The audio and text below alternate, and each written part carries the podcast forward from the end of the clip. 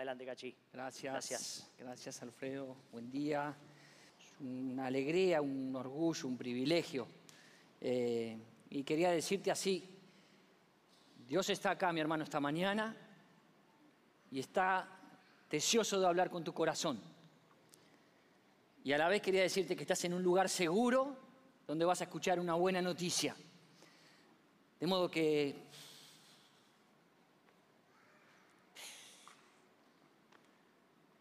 afloje, abra su oído y su corazón para recibir la palabra de Dios esta mañana. Bien decía Alfredo recién que estamos en el tercer domingo, ahí va agosto caminando rápido, quizá más rápido de lo que quisiéramos, pero acá estamos, eh, abriendo la palabra del Señor, escudriñando las escrituras, estamos en, las parábolas, esta manera que encontró el Señor Jesús de vincularse con, con las personas, con quienes lo seguían, con quienes se acercaban, deseosos, a veces ávidos y a veces como en esta, como para meter el dedo a ver qué es lo que va a decir el Señor Jesús. Compartimos acerca de la parábola del sembrador y el domingo pasado estábamos por Lucas 15 hablando acerca de, del hijo pródigo. Y hoy vamos a volver unos capítulos para acá, capítulo 10 del libro de Lucas.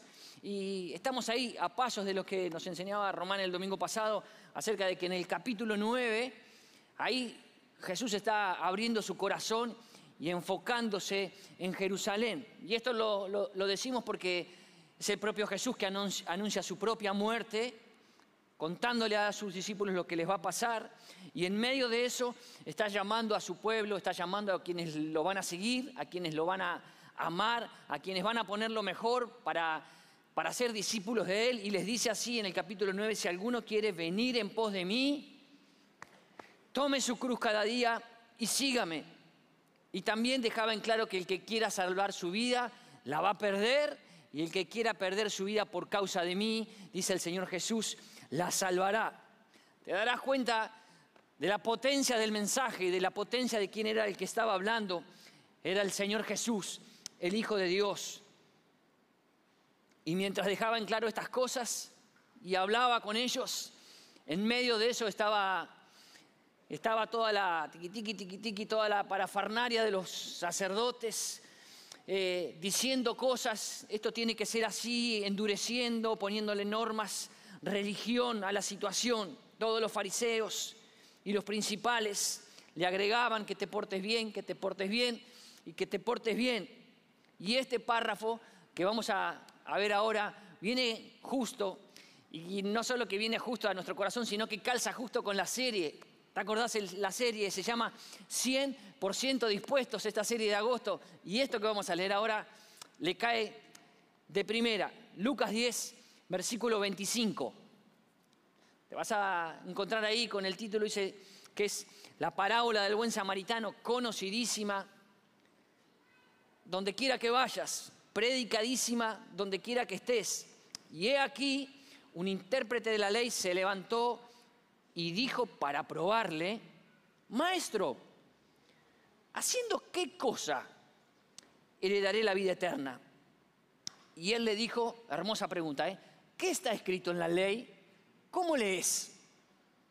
Aquel respondiendo dijo, amarás al Señor tu Dios con todo tu corazón y con toda tu alma y con todas tus fuerzas y con toda tu mente y a tu prójimo como a ti mismo. Jesús le dijo, bien has respondido, haz esto y vivirás. Pero él, queriendo justificarse a sí mismo, le dice, ¿qué le pregunta? ¿Quién es mi prójimo? Esa es la pregunta que estaba ahí. ¿Quién es mi prójimo? Y Jesús, respondiendo con una parábola, le dice, un hombre descendía de Jerusalén a Jericó y cayó en mano de ladrones, los cuales le despojaron e hiriéndole se fueron dejándole medio muerto. Aconteció que descendió un sacerdote por aquel camino y viéndole pasó de largo. Asimismo un levita, llegando cerca de aquel lugar, viéndole, pasó de largo.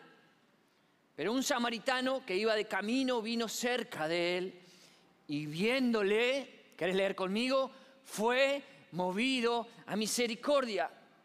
Y empiezan una serie de verbos ¿Qué es tu tarea y mi tarea? Acercándose, vendó sus heridas, echándoles aceite y vino y poniéndole en su cabalgadura, lo llevó al mesón y cuidó de él. Ya van cinco verbos, ¿eh? Al otro día, al partir, sacó dos denarios y se los dio al mesonero y le dijo, cuídamele y todo lo que gastes de más, yo te lo pagaré cuando regrese. Pregunta al Señor Jesús, ¿quién pues de estos tres te parece fue el prójimo del que cayó en mano de los ladrones? Él le dijo, el que usó de misericordia con él. Entonces Jesús le dijo, ve tú y haz lo mismo. Amén, que sea bendecida su palabra. Es una, es una, una lectura, te habrás dado cuenta que es fácil de leer, es muy precisa en lo que dice y enseña, y también es fácil de comprender. El propio intérprete de la ley, duro, que se presentó con dos cosas guardadas en el bolsillo, porque si lees más arriba, dice que se acercó para probarle, le preguntó al Señor Jesús, y la segunda cosa que quiso hacer fue excusarse, fue justificarse a sí mismo de lo que no estaba haciendo. Acababa de decir lo que era la ley y él no la hacía. Entonces, para justificarse, le pregunta, decime vos quién es el prójimo, porque para mí el prójimo es una cosa, ¿se entiende? Te decía, es muy fácil, muy precisa, pudo discernir y responderle al Señor Jesús con la verdad el que usó, el que usó de misericordia. Esa fue la respuesta.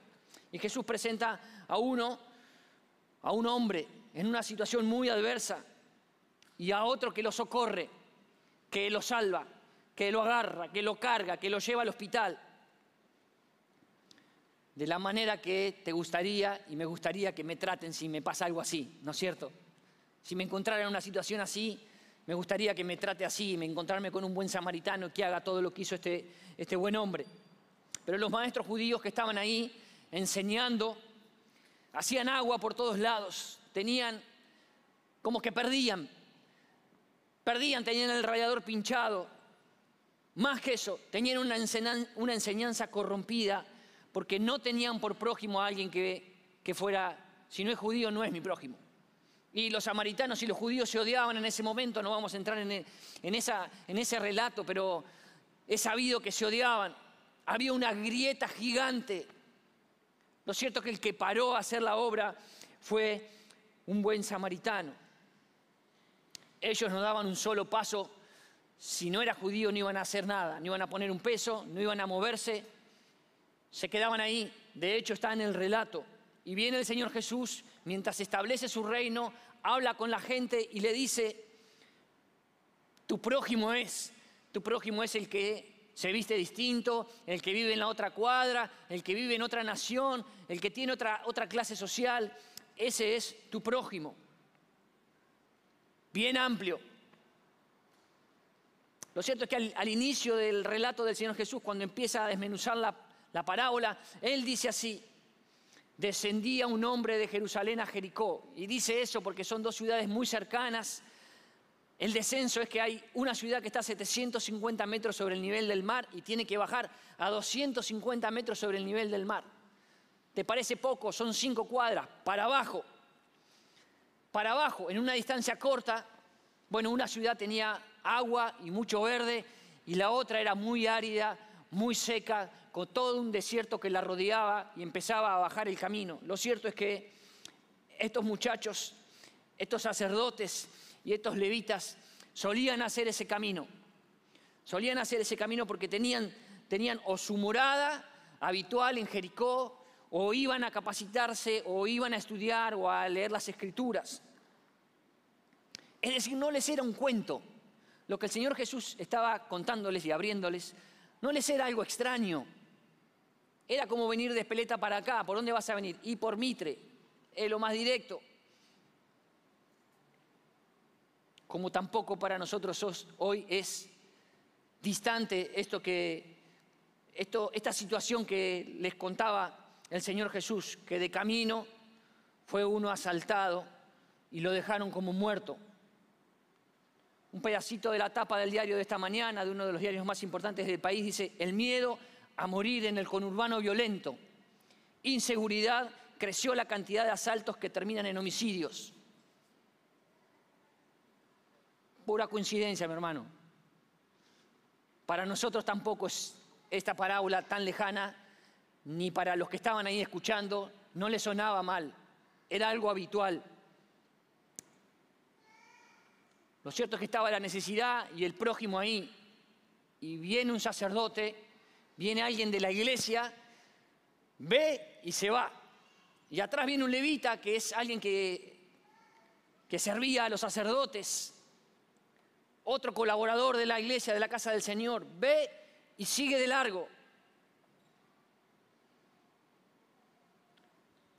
Llenos de religión, llenos de todos trabados, cero misericordia.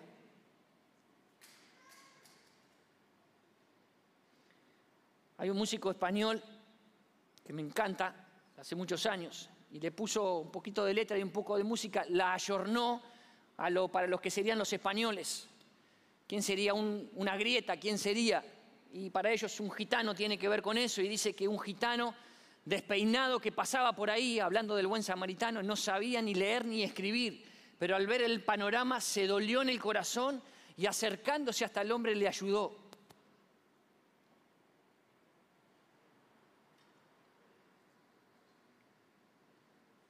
Tenemos un montón de, circunstancias a la mano para hacer, lleno de necesidades.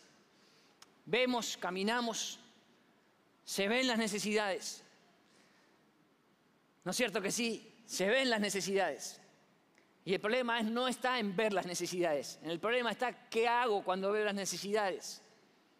Tampoco, tampoco estamos hablando de que hay personas todo el tiempo casi muertas tiradas en el piso porque los robaron. No, capaz que no sea, capaz que no sea eso a, donde nos tenemos que acercar o, donde tenemos que cubrir o donde tenemos que abrigar o donde tenemos que suplir.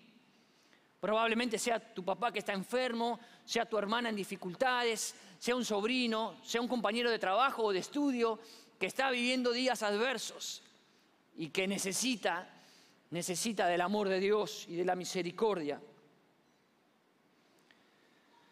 Como nunca, como nunca la cultura, la sociedad administra muchos bienes, como nunca. Y como nunca a la vez hay cada vez más pobres, cada vez más necesidad, pero a la vez hay mucho más recursos que hace 30 años atrás. Hay mucho más y a la vez hay mucha más necesidad que lo que Dios nos dio para administrar que los recursos que Dios nos ha dado no nos alejen ni nos enfríen, sino al contrario, que pueda dar lo mejor, que pueda ponerlo al servicio del Señor. ¿Sabes que hay, mirando, mirando una, una de las publicidades que daban entre los cortos mientras uno tiraba, saltaba en garrocha y el otro saltaba en alto y el otro corría una maratón? Ponían una publicidad de, varios que tenían problemas. Uno no tenía una pierna, otro no sé qué le pasaba. Dos chicas que van corriendo una maratón se caen y una la levanta y siguen corriendo juntas. Termina el eslogan diciendo, tu bondad te hace grande. Y yo dije, wow, le están diciendo a la cultura egoísta de hoy que podés hacer algo bueno, que podés parar y levantar a otro y seguir corriendo. Y a la vez pensaba que te están diciendo y me están diciendo, sé bueno porque vas a ser grande. Mientras el pueblo de Dios canta y vive agradecido porque nos ha cautivado su inmensa bondad. No tenemos nada para dar ni no tendríamos nada bueno para hacer si no fuera que el Espíritu de Dios vino a ser una morada en el corazón de cada uno de aquellos que le dijeron, Señor, te reconozco como mi Señor y Salvador. Gracias por perdonar mis pecados. Gracias por morir en la cruz del Calvario. Gracias por ser mi Señor. Pero más allá de ese lindo eslogan que estaba en la publicidad, no veo a la iglesia de Jesucristo, no veo a este buen samaritano poniendo la mira en ser alguien, poniendo la mira en ser grande, poniendo la mira en, en los halagos o en los aplausos que iba a recibir. No lo veo sacándose una selfie para mostrar en las redes lo que acababa de hacer. ni lo veo deseoso de que pasara un amigo, un vecino, ojalá que pase, filmen esto, esto, un vivo de esto, ¿sabes lo que garpa? Voy a ser grande. Sé que no lo haces, sé que no lo esperás, sé que no te moves así. Porque cuando somos movidos a misericordia, como este buen samaritano, siendo manos y pies para otros, dando un vaso de agua en el nombre de Jesús, no me interesa nada más que se concrete, se lleve a cabo y se resuelva la situación de la persona que está ahí. Eso es lo que hizo el samaritano. Fue, lo llevó, se acercó, lo cargó en la, la cabalgadura, lo llevó al hospital, se quedó con él, sacó dos denarios, pagó, se fue, pero dejó su corazón ahí, quedó involucrado con la necesidad de la persona. Cuando vuelvo, atendelo bien, cuando vuelvo, yo voy a pagar si hace falta. No espera nada a cambio. Alguien que es movido a misericordia no espera nada a cambio. Nada.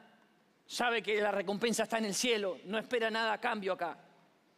Está haciendo lo que tiene que hacer y la iglesia hace lo que tiene que hacer. Se goza, se goza en ser tenido por fiel acá. Se goza en los dones que recibió, se goza en en la fortaleza, se goza en el amparo que es Jesús. Somos templo del Espíritu Santo, nos movemos donde vamos, Dios va con nosotros. Eso genera una gran diferencia en medio de estos días adversos. Que la cultura actual se ha llenado de odio y se continúa llenando de odio. Eso lo único que hace es distraerme, enfriarme, abstraerme de la situación real, porque me genera sospechas, me enoja, me da bronca, me pone a la defensiva. Se apaga el fuego del don de Dios. Saque una brasa 10 minutos a un metro nada más de la parrilla, déjela un ratito ahí, se apaga. No hay manera que se sostenga sin el calor de la iglesia de Jesucristo, no hay manera que se sostenga. Deja de dar calor, deja de dar luz, pierde hasta el olorcito. No te dejes robar, mi hermano, esta mañana. Abrí tu corazón. Y aunque la palabra ya se anticipó y nos dijo que se multiplica la maldad, se multiplica el odio, el amor de muchos se va a enfriar. No es de algunos pocos. La advertencia es amplia, es grande. De modo que te vuelvo a decir, no te dejes, no te dejes robar. Este hombre, buen hombre, modificó totalmente su agenda. Iba a hacer una cosa, iría a cobrar algo, iría a vender algo, iría a entregar algo, llevaría algo en, en su asno ahí para entregar.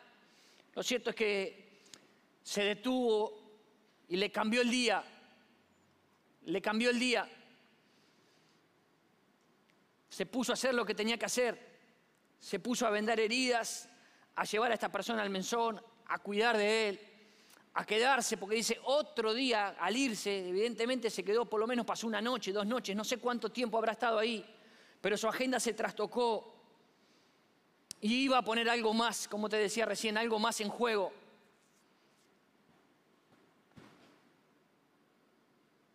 La puso en juego. Puso en juego sus recursos. Se levantó y pagó, no dijo, che, hagamos una vaca entre todos y denme una mano para resolver esto. No, estaba en primera persona ayudando a alguien que estaba en necesidad. Modificó su agenda y también modificó su billetera por amor. Eso lo puede hacer pura y exclusivamente un corazón que ha sido tratado por la gracia de Dios amado, abrazado, quebrantado en la presencia del Señor. Tanto aprendió a quebrantar su corazón que esto se parte solo después. Está tan roto su corazón en bien, desarmado en la presencia del Señor, que una billetera deja de valer lo que para este mundo vale.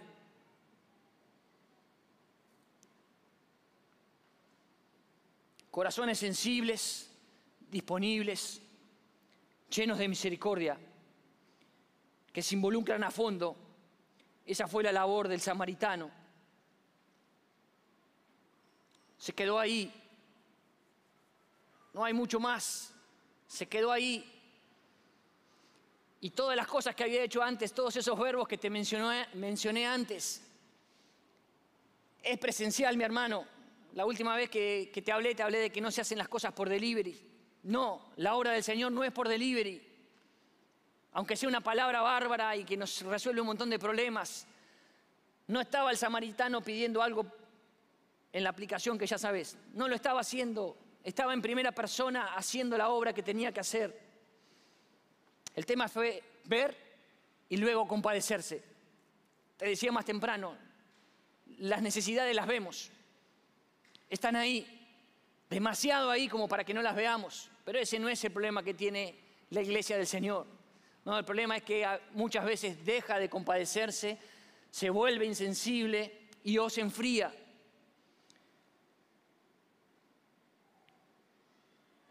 Pregunta lo que ves, lo que ves, lo que vemos, ¿te duele?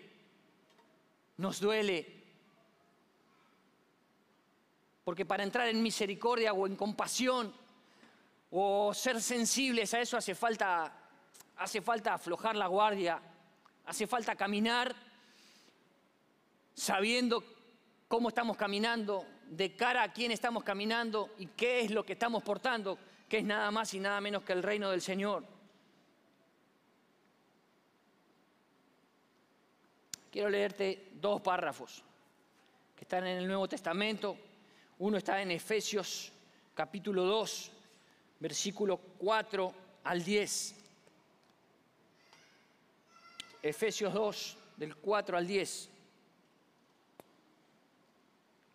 Muy conocido, dice, Dios que es rico en misericordia por su gran amor con que nos amó, estando nosotros muertos en pecado, nos dio vida juntamente con Cristo. Esto me hace acordar a lo que acabamos de leer de Lucas. Este samaritano se acercó a una persona que estaba casi muerta, casi muerta.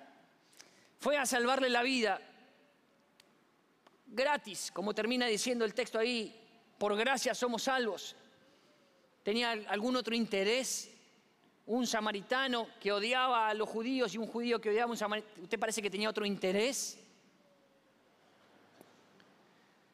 Juntamente con Él nos resucitó y asimismo nos hizo sentar en los lugares celestiales con Cristo Jesús para mostrar en los siglos venideros, hoy mi hermano, para mostrar hoy, 15 de agosto del 2021, para mostrar hoy las abundantes riquezas de su gracia en su bondad para con nosotros en Cristo Jesús, porque por gracia somos salvos por medio de la fe, y esto no es de ustedes, pues es un don de Dios, no por obras, para que nadie se gloríe. Termina diciendo, somos hechura suya, creadas, creados en Cristo Jesús para buenas obras, las cuales Dios preparó de antemano para que anduviésemos en ellas. Cuando terminaba el, párrafo de Lucas, terminaba diciendo, ve tú y haz lo mismo. Eso es lo que te dice la palabra del Señor a vos hoy y me dice a mí, anda y haz lo mismo. ¿Qué cosas? Estas buenas obras. Estas buenas obras que Dios preparó de antemano para que caminemos ahí, para que pisemos sobre eso. Te leo un último párrafo que está en Tito 2 más al fondo del Nuevo Testamento, Tito 2, versículo 11 al 14, tiene que ver con lo mismo. Dice, la gracia de Dios se ha manifestado para salvación a todos los hombres, enseñándonos que, renunciando a la impiedad y a los deseos mundanos, vivamos en este siglo sobria, justa y piadosamente, aguardando la esperanza bienaventurada y la manifestación gloriosa de nuestro gran Dios y Salvador Jesucristo, que se a sí mismo por nosotros para redimirnos de toda iniquidad y purificar para sí un pueblo propio, como celoso de buenas obras. Amén. Ambos párrafos hablan de hacer buenas obras, pero en, ninguna, en ninguno de los dos párrafos los vincula con la salvación. La salvación ya vino, está Dios que es rico en misericordia por su gran amor con que nos amó. O sea, ya te amó, ya te dio, te perdonó los pecados, te dio el Espíritu de Dios que vino a ser una morada en tu corazón. No hay que hacer obras para ganarse eso. Eso queda claro en el texto. Lo que sí queda claro también es que porque el Espíritu de Dios habita en nuestro corazón, porque Él vino a ser una morada, sí tenemos la autoridad, la facilidad de hacer buenas obras. Dios anhela para sí un pueblo propio, celoso de buenas obras. Y a la vez te llamo la atención y a la vez me gozo en verte servir al Señor. Y cuando nadie te ve,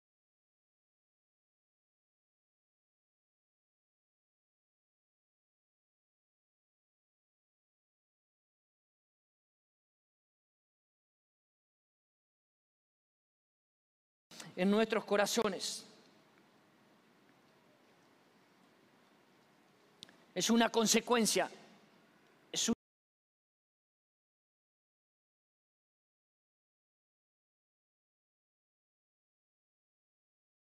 Decírtelo otra vez. Quizás estás acá distraído esta mañana o muy atento pero no sabes para dónde salir.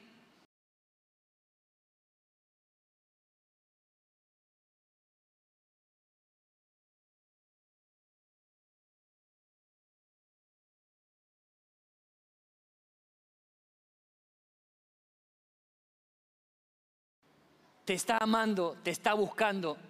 No dejes pasar esta mañana. Un corazón que no está 100% dispuesto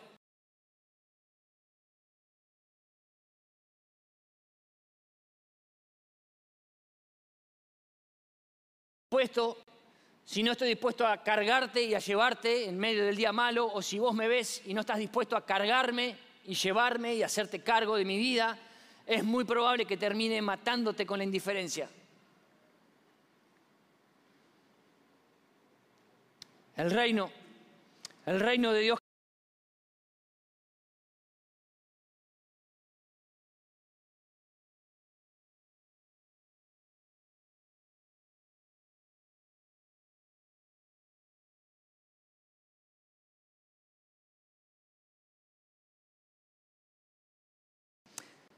se renuncia por amor.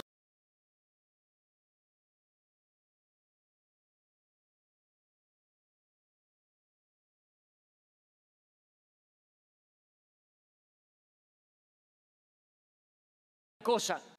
Otro día hago otro poco más. Otro día agarré la agenda y la tiré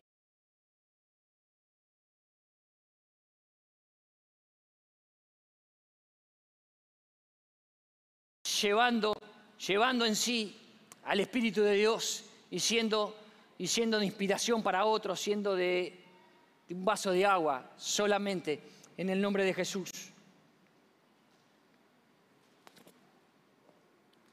Te decía, son corazones moldeados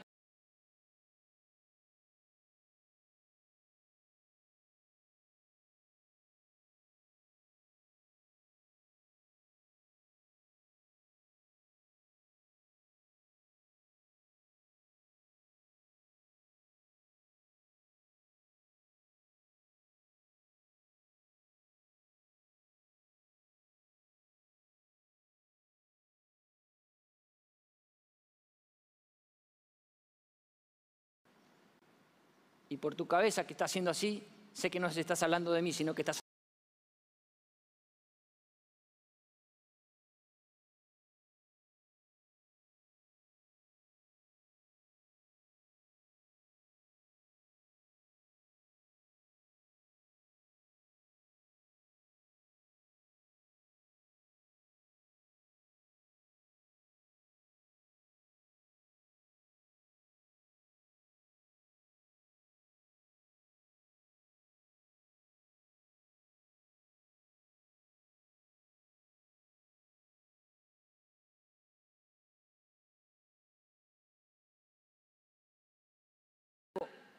Cuando me afirmo demasiado en eso, un día no se nota, dos días no se notan, a los diez días se nota. Me doy cuenta yo mismo que me enfoco en una necesidad, veo y sigo de largo. No puedo parar.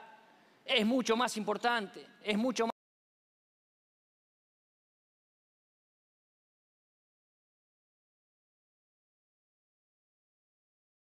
mueve tu corazón. Cuando te levantás, cuando te vas a trabajar, cuando estudias, cuando te metes en un Zoom, cuando venís a la casa del Señor también, ¿qué mueve tu corazón? Viniste esta mañana. ¿Por qué viniste? ¿Por qué te levantás y orás y te presentás y lees las escrituras? Y... ¿Por qué? Un corazón que se mueve a misericordia es eso, se duele con la situación. Porque hay costos para pagar, estoy disponible a pagar los costos. Estoy disponible a dejar tiempo, a dejar recursos, a dejar por amor a... ¿Estás dispuesto a humillarte esta mañana? ¿Estás dispuesto a buscar solo su rostro, solo su presencia?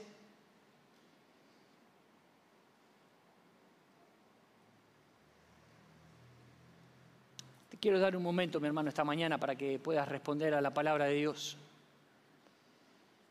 para que puedas escuchar su voz hablándote